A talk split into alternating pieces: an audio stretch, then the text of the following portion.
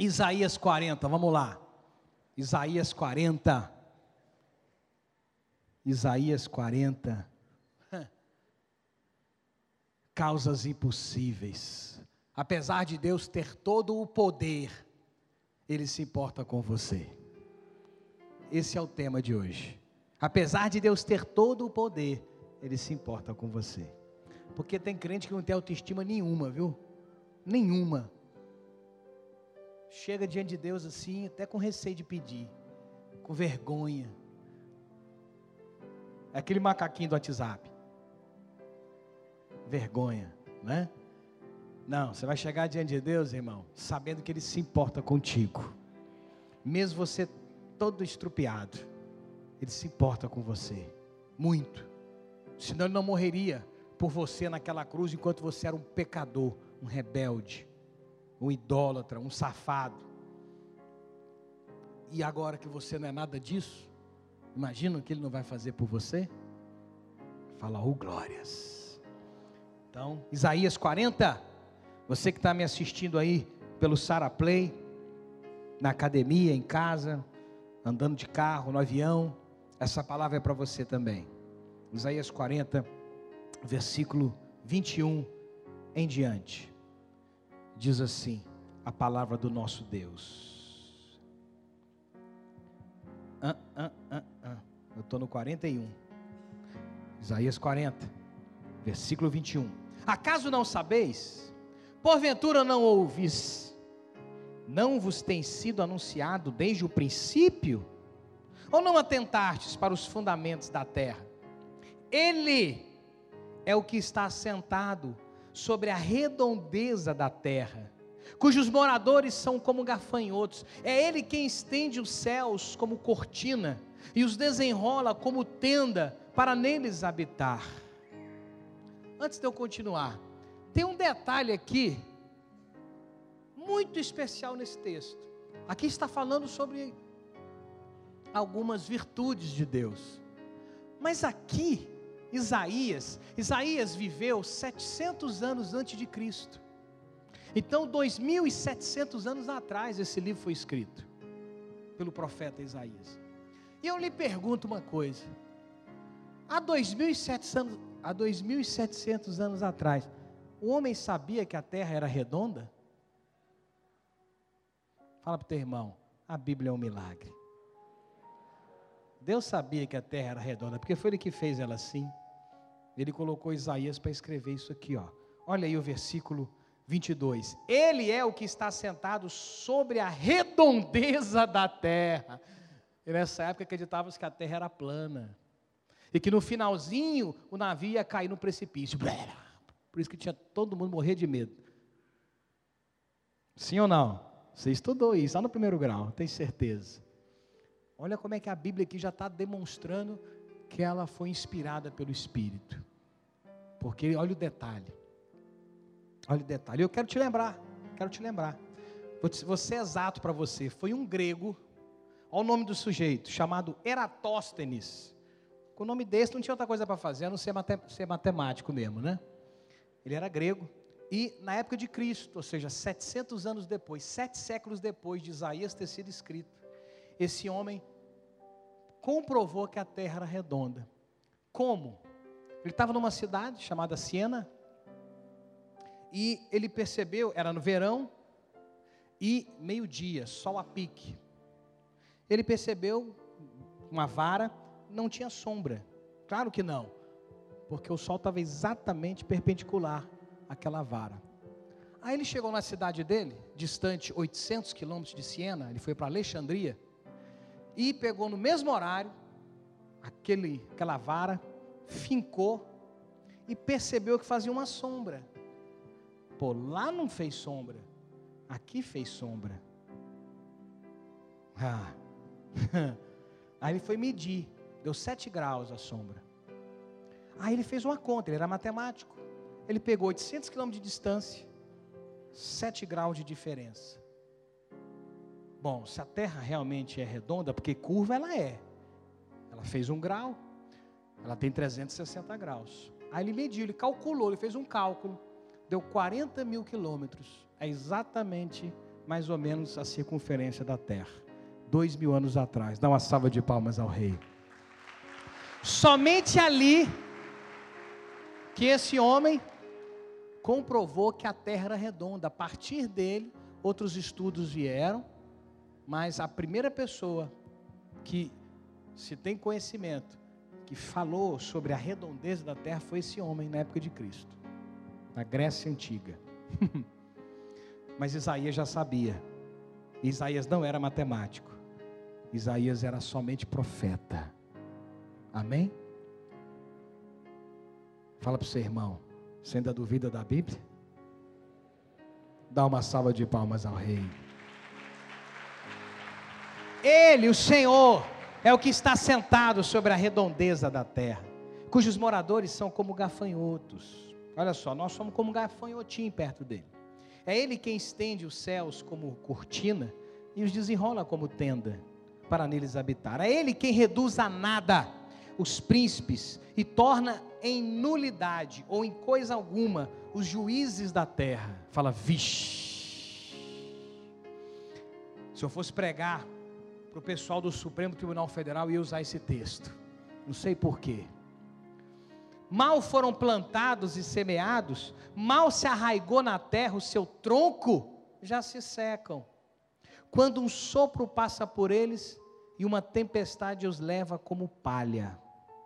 E aí eu lendo esse texto hoje, eu lembrei de Teori Zavascki, relator da Lava Jato, que morreu em 2017, num voo, ao pousar, saindo de São Paulo, indo pousar em Paraty, no Rio de Janeiro.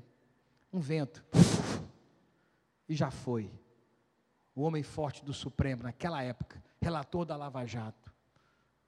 As pessoas poderosas, as pessoas que têm em suas mãos uma caneta que muda o destino dos homens, Deus muda o destino também deles. Posso ouvir o um amém? Dá uma salva de palmas ao Rei. Aleluia! Nem os juízes da terra, nem os príncipes, nem os poderosos, nenhum deles. Mal foram plantados e semeados, mal se arraigou na terra o seu tronco. Já começou a achar que é importante, já se seca um soprinho passa por eles, uma tempestade os leva. Versículo 25: A quem, pois, me comparareis, para que eu lhe seja igual? Fala, vixe, Deus aqui está nervoso. Levantai ao alto os olhos e vede. Quem criou essas coisas? Aquele que faz sair o seu exército de estrelas, todas bem contadas. Olha as constelações aí, ó estrelas, muitas delas milhões de vezes maior do que o planeta Terra, as quais ele chama pelo nome, por ser ele grande em força e forte em poder. Nenhuma só vem a faltar. Aqui então, o profeta Isaías está sendo inspirado pelo Espírito para poder falar dos seus próprios atributos. Deus falando da, sua grandeza, Deus falando das suas maravilhas, Deus falando tanto que Ele é sublime, e que isso sirva, meu irmão, minha irmã, para que você comece a acreditar que para Ele não existe, que para Ele não existe causa impossível. Olha o tamanho desse Deus. Versículo 27. Por que, pois, dizes, ó Jacó, e falas, ó Israel, o meu caminho está encoberto ao Senhor, e o meu direito passa despercebido ao meu Deus? Deus está fazendo uma indagação para Jacó, para Israel, para o seu povo, que hoje é a igreja, que hoje sou eu e você. Por que, que vocês ficam indagando isso? Que a vida de vocês passa descoberta por mim, ou melhor, encoberta, né? O que ele quis dizer. O meu caminho está encoberto ao Senhor, como se Deus não estivesse olhando para a sua vida. Aqui não no sentido de saber o que você está fazendo de errado, mas de se importar com a tua existência, de importar com o seu dia a dia. Eles estavam, eles estavam indagando isso. O povo de Israel, naquela época, vivia como se Deus não se preocupasse com eles. E profeta Isaías começou a revelar isso, a denunciar isso. Fala, como? Como vocês acham que Deus não não está olhando para a vida de vocês? Como é que vocês acham que vocês estão encobertos diante dos olhos dele? Ou pior, e o meu direito passa despercebido ao meu Deus, como se Deus não fosse fiel nas suas promessas e deixar com que, com que os seus direitos né, fossem desassistidos. Não. Muitas vezes o governo faz isso, as pessoas não lhe dão os direitos e cobram de você os deveres, sim ou não? O Senhor jamais. O Senhor jamais, absolutamente jamais. Mas se você tem esse sentimento, se você tem esse comportamento, se você age assim, vai ficar complicado você ver o milagre de Deus na sua vida. Então você tem que desconstruir isso. Então a primeira coisa que você precisa entender é que o teu caminho não está encoberto aos olhos de Deus. Deus, apesar de toda essa grandeza, apesar de toda essa maravilha, Ele está olhando para você agora. Ele está vendo você aqui sentado na Sara Nossa Terra, aqui em Ribeirão Preto. E Ele está assim muito orgulhoso de você, que você está no lugar certo. Dá uma salva de palmas a você. Essa é para você. E aí ele vai além. E o meu direito passa despercebido ao meu Deus? Não. Não, não passa desapercebido ao Senhor o teu clamor dessa noite. Não passa. Não passa. Desde a mais singela oração. Talvez você pense, mas eu não sei orar. Não, mas orar não, não tem. Como assim orar? Não, não tem oração bonita nem feia. Tem oração sincera. Tem oração verdadeira. Orar é falar com Deus. E aí você fala com Deus na linguagem que você conhece. Deus conhece todas as linguagens. Todas. Deus não vai formatar você para você falar a linguagem certa com Ele. Não. A linguagem certa para Deus é fé. Se você tiver fé, se comunique com Ele da sua maneira, porque Ele vai te compreender. Ele fez a tua boca, é para você falar. Ele fez o teu ouvido, é porque Ele vai te ouvir. Agora a salva de palmas é para Ele.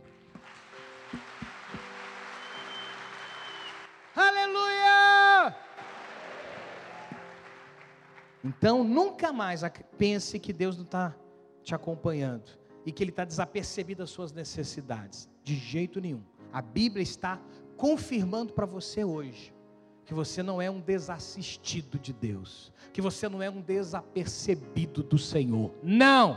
Por mais que o diabo tente te enganar, mentir, para que você caia nesse engano. Por mais que você se sinta só, você não está só. Você não está só. Versículo 28. Não sabes, não ouviste que o eterno Deus, o Senhor, o Criador dos fins da terra, nem se cansa, nem se fadiga? Não se pode esquadrinhar o seu entendimento. Ele faz forte ao cansado e multiplica as forças ao que não tem nenhum vigor. Fala, oh glórias. Porque ele não se cansa e não se fatiga. Porque ele não desiste de tão cansado porque ele não se torna impossibilitado por causa do cansaço, isso é fatiga. Ele pega esse atributo, essa virtude que ele tem e transfere para você. E é o que ele vai fazer hoje, com todo aquele, com toda aquela que entrou nesta igreja hoje, cansado, abatido, sem vigor. Deus vai multiplicar a tua força a Bíblia diz: faz forte ao cansado e multiplica as forças ao que não tem nenhum vigor. Você vai sair daqui fortalecida, minha irmã. Você vai sair daqui, minha irmã, multiplicado com a sua fé, com a sua esperança. Promessas vão se multiplicar. Se você tinha duas ou três, agora você vai sair daqui com sete. Ainda mais aqueles que estão jejuando já no segundo dia. Quero ouvir um amém. Dá uma salva de palmas ao Rei. Aleluia! faz forte ao cansado, multiplica as forças ao que não tem nenhum vigor. Os jovens se cansam, se fatigam, os moços de exaustos caem, mas os que esperam no Senhor, quem espera no Senhor aqui? Quem espera no patrão? Ai, muita gente levantou a mão, tá vendo? Quem espera no papai e na mamãe? Quem espera no bispo? Ensinei bem, hein? Graças a Deus, ninguém esperando em mim. Então você vai se decepcionar. Você tem que esperar no Senhor, porque Ele é o consumador e o autor da nossa fé. Ele que é a fonte do teu milagre. Dá outra salva de palmas a Ele.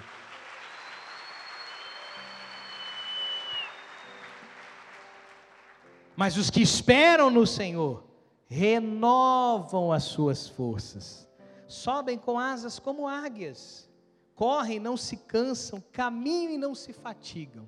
Olha, para que a sua força seja renovada, você tem que esperar nele. Esse é o ponto. Esse é o ponto.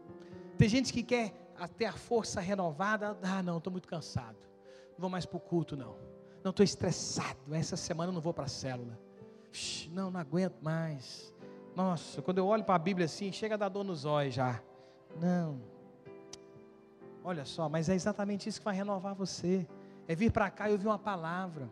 Para muitas pessoas que eu atendo, eu falo assim, ó. Quando você não estiver com vontade de vir para a igreja, é aí que você tem que vir. Você tem que fazer assim quando você não quiser ir para a igreja, ó. Está lá na sua casa. Você faz assim, ó. Vai. Você vai. Vai.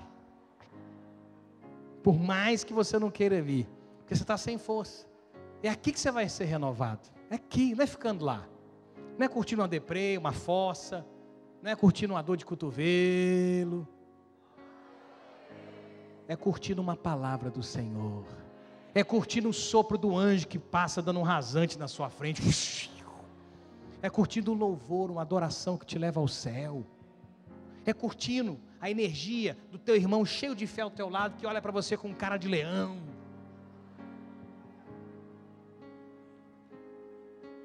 Tem alguns aí que é cara de gatinho, né? Gatinho miau, né? Mas aqui é o lugar que você vai renovar a tua força. Aqueles que esperam no Senhor. Quando a sua esperança estiver em outra pessoa, em, uma, em outra circunstância, sua força vai acabando. Aí você cansa, você fatiga aí você fica estressado, né? fica sem energia. Agora, e é engraçado, as pessoas que precisam mais de energia são as que mais se afastam. São as que mais se afastam. Ela vai buscar a energia dela conversando com os amigos ímpios, assistindo futebol no horário do culto, Domingão do Faustão, Caldeirão do Hulk vão para um bar beber para renovar a força. Só só a força do diabo. Vai ficar mais renovada ainda para te atazanar. Não, tu vai vir para a igreja, meu. Não, quer saber, eu estou precisando, eu estou precisando de desestressar.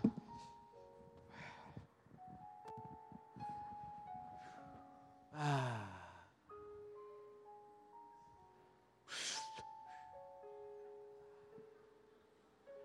Agora estou me sentindo bem. É, bem mal daqui a pouco.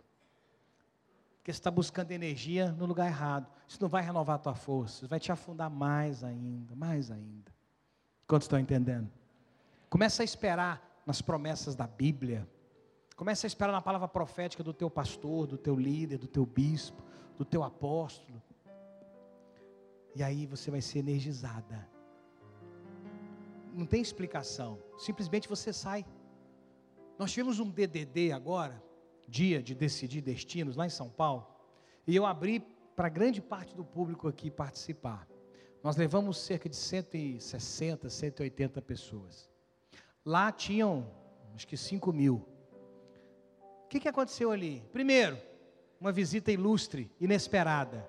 O bispo Rodovalho estava em São Paulo, apareceu no evento e pregou. Pregou uma palavra de nível de celebrações. Quem teve lá? Dá um grito da altura de tanto que foi bom. Pode pegar o ticket de refeição depois, irmão. O DDD foi incrível, sobrenatural. Bispo Hugo começou a pregar, veio uma unção naquele lugar, hein? Poder de Deus. Eu até falei, bispo Hugo, não prega não, prega não, só louva, só adora. Né? Como, ele, como ele é ungido para trazer a presença, né? Vocês viram aqui, né? Em, em Ribeirão, quando eles vieram. Então, Aquilo ali foi num feriado, gente. Eu já tinha combinado com toda a minha liderança. Ó, dia 15 de novembro, vão viajar, vão descansar, porque todos os feriados desse ano a gente usou para algum evento da igreja. Então, dia 15 de novembro, todo mundo em paz. Aí o bispo Hugo vai e transfere a data do dia 10, que era um sábado, que nós tínhamos um compromisso em São Paulo com ele, e traz para o feriado, dia 15. Nossa, mas o que eu vi de líder tortando o nariz assim. É. Mas olha, alguns, mesmo contrariados, foram. Fala, vixe. Fala, ui. Pergunta se se arrependeu. Foram totalmente energizados. A preocupação, sabe qual era? Poxa, é o único feriado. E, e Ribeirão é, não, não, juntou com hoje, né? Hoje, na maioria das cidades, dos municípios de São Paulo, é feriado municipal pela consciência negra. Aqui em Ribeirão já foi há alguns anos, deixou de ser. Então seria feriado. Então muita gente aproveitou para emendar, para viajar. Era estratégico dia 15 de novembro. Quinta, sexta, sábado, domingo. A gente entende isso. É, era o objetivo de ser energizado. Eu vou descansar. Mas foi exatamente indo para o DDD no feriado do dia 15 que as pessoas foram sobrenaturalmente energizadas. E tem gente com muita energia até agora. Dá uma salva de palmas ao Rei. Aleluia! É impressionante. Então fala para o seu irmão: espere no Senhor, e a sua força vai se multiplicar. Isaías 57, é só palavrão hoje. Isaías 57, olha o versículo 14. Xotalabalassui. Isaías 57, 14. Lá vou eu. Disse-a: aterrai, aterrai, preparai o caminho, tirai os tropeços do caminho do meu povo. Porque assim diz o alto, o sublime, que habita a eternidade, o qual tem o nome de santo habito no alto e santo lugar, mas habito também com o contrito e abatido de espírito, para vivificar o espírito dos abatidos e vivificar o coração dos contritos. Fala, oh glória!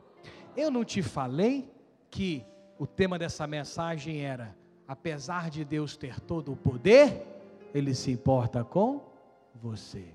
É por isso que as suas causas impossíveis são possíveis.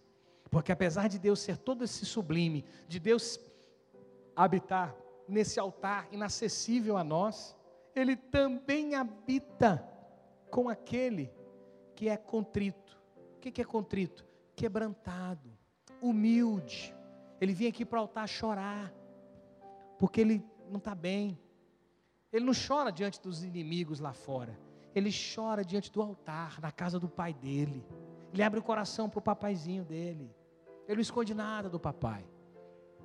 Lá fora ele é um leão, aqui dentro ele é uma ovelha. Quem quer ser leão aqui dentro? Lá fora é ovelha na mão do diabo. Aqui nós temos que ser ovelha. Amém? Aquele que é fraco se torna forte. Aquele que se humilha é exaltado. Não vem se exaltar aqui dentro da casa de Deus, não, porque Deus te humilha. Deus te esmaga. Aqui você tem que se mostrar contrito, arrependido. Aqui você tem que chegar com dependência do Senhor. Deus, eu necessito de Ti. Deus, eu preciso de Ti. Quando você chega aqui com a postura arrogante, soberba, altivo, olhando para os outros, vamos bater palma. Agora todo mundo ajoelha. O cara sobe na cadeira, para mostrar que ele não vai ajoelhar. Que é isso? Uma moléstia rara. Mas graças a Deus você está aqui. Porque se você se quebrantar hoje, Deus vai colocar você no lugar muito mais alto. Pode dar uma salva de palmas para Ele. Então Deus realmente é tudo isso, mas Ele também habita com contrito, com abatido de espírito. E o problema é que os abatidos de espírito acham que Deus não vai respondê-los que estão passando desapercebidos pelo Senhor, que estão sendo desassistidos em seus direitos, porque a pessoa está abatida. Mas é exatamente assim que o Senhor vem e vivifica você. É assim. Não tenha vergonha do seu abatimento. Não tenha vergonha da sua fragilidade, fraqueza, vulnerabilidade.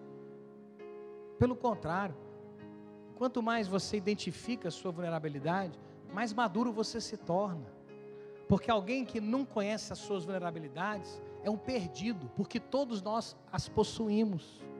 A diferença é que alguns já sabem quais são, outros não. Ainda vão ter que aprender, vão ter que apanhar muito. Eu já conheço muitas fraquezas minhas. Tenho certeza que ainda tenho fraquezas desconhecidas. Mas todas as fraquezas que eu conheço, e aí são da minha responsabilidade, eu apresento diante do Senhor. Eu não finjo que eu não as tenho. Eu não finjo que eu dou conta delas sozinho. Quantos estão entendendo? Porque senão o poder de Deus não vai agir em você. Não vai agir. Tem pessoas que, quando eu atendo, vendo meu gabinete, por padrão, eu estou ali para abençoar aquela pessoa para ser ministro, para ser sacerdote. Mas às vezes eu me surpreendo até hoje, em 25 anos de ministério. Tem gente que marca um gabinete comigo para me ensinar. Para ir lá me fortalecer, para ir lá me impressionar. Amém. O que, que eu penso? A pessoa está desperdiçando o tempo dela. Está deixando de aproveitar o que ela poderia estar recebendo. Não porque eu sou melhor ou maior do que ela, mas a minha posição ali é de sacerdote. Eu, quando eu estou diante do bispo Hugo, quando eu estou diante do bispo Rodovalho, eu vou lá para receber, para beber.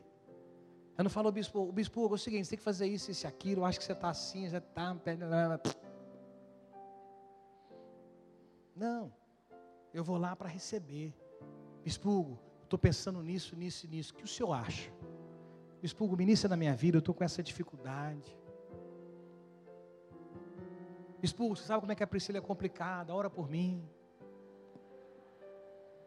Vocês contam tudo para ela no domingo de manhã que eu sei.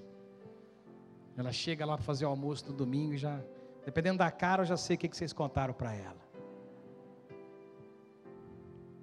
Está cheio de espiã dela aqui, eu sei. Versículo, nem vocês sabem mais, né? 57, 16.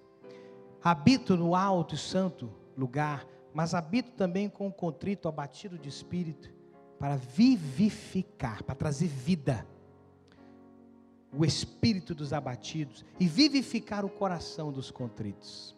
Se você está aqui hoje, é porque o Senhor quer vivificar você, porque Deus quer trazer esperança, quer renovar sua força, para você não se cansar mais dessa próxima semana que está entrando agora para você vencer essa semana, para você continuar fazendo as suas viagens, as suas vendas, o seu trabalho, para você continuar tratando com carinho e delicadeza seu cônjuge, com respeito seus filhos. Quero ouvir o amém? É mais uma semana onde você vai ser um abençoador, porque Deus vai te fortalecer. Você não vai ser um sugador, não. Você não vai ser um aproveitador, não. Você vai ser um abençoador, porque você apareceu diante de Deus contrito, abatido, humilhado, e o Deus Todo-Poderoso vem se manifestar. Vai para Isaías 66. Estou indo assim na ordem. Olha só o 66, que tremendo.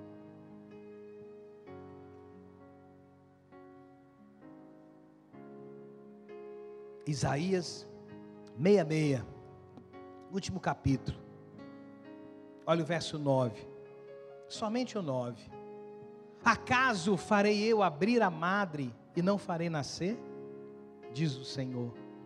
Acaso eu que faço nascer fecharei a madre?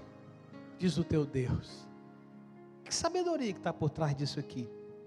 Farei eu abrir a madre, ou o ventre da mulher, e não farei nascer o filho? Ou seja, por que, que Deus vai começar uma coisa se Ele não tem o propósito de terminar? Tudo que Deus começou em você, Ele quer concluir todas as promessas da Bíblia para você é a madre aberta, é o ventre pronto. Fala comigo. O filho então vai nascer. O meu milagre vai aparecer. Senão não tinha promessa. Dá uma salva de palmas ao rei. Aleluia! Senão não tem promessa. A gente é que promete e não cumpre, promete e esquece, promete depois nega que prometeu. Ixi, parece político, desculpa, falei. Não, Deus não é assim. Aquilo que Deus prometeu, Ele fará. Ele faz a madre, vai nascer. Então, se você está aqui com palavra e com fé, já pode preparar o bercinho. Porque no final desse ano, teu milagre virá a luz. Você recebe mesmo? Então pensa nele agora enquanto você aplaude o teu Deus.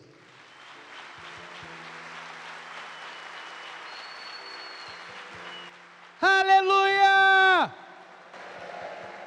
O milagre do Vitor não vem? Não veio a luz? Não veio para fora? Ele tinha uma promessa. Ele creu, descansou. E as forças dele foram renovadas. Ó, segunda chance. E minha mãe vai ter que levar. Não tem problema. Deus é Deus. Ele deu a segunda e vai dar a terceira também. E a mulher liga lá, ó, seguinte, não estou legal. Vamos passar para amanhã? Poxa, eu já estava chegando aí. Tá bom. Amanhã então. Hã? Filipenses, capítulo 1. Você não falar que eu só prego o Velho Testamento, né? Filipenses, capítulo 1.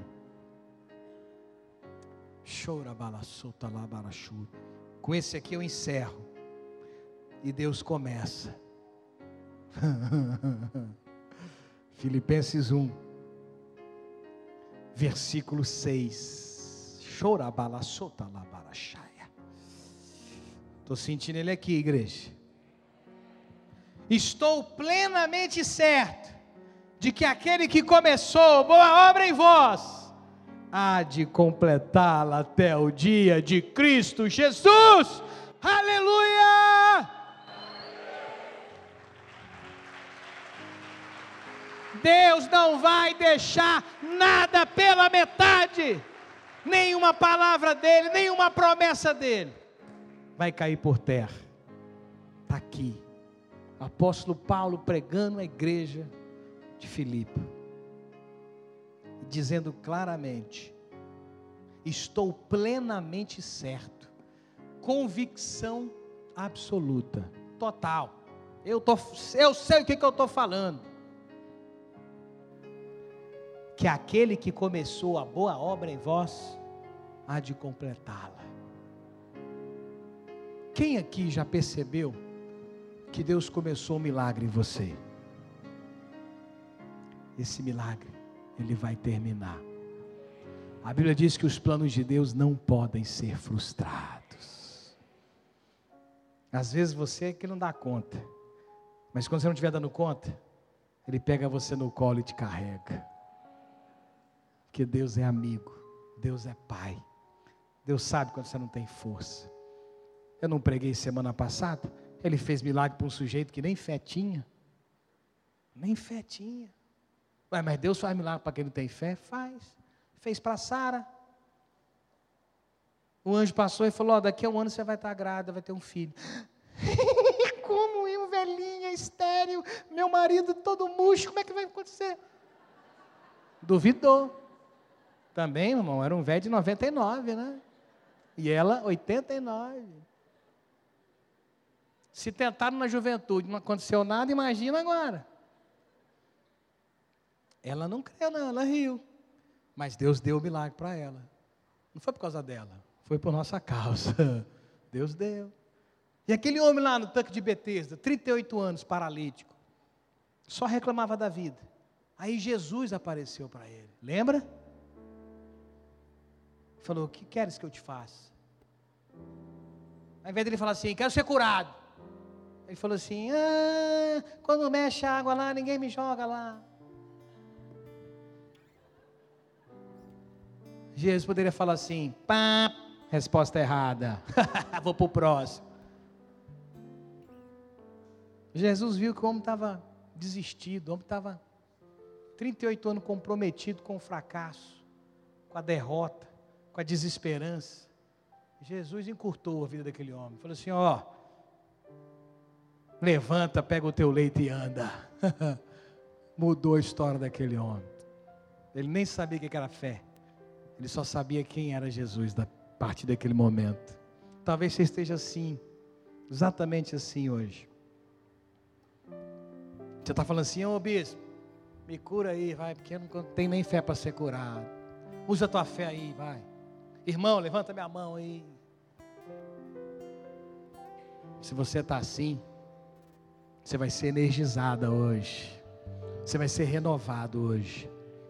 Porque o Deus que vivifica os mortos está aqui. E Ele sempre completa o que Ele inicia. Fique em pé, meu irmão.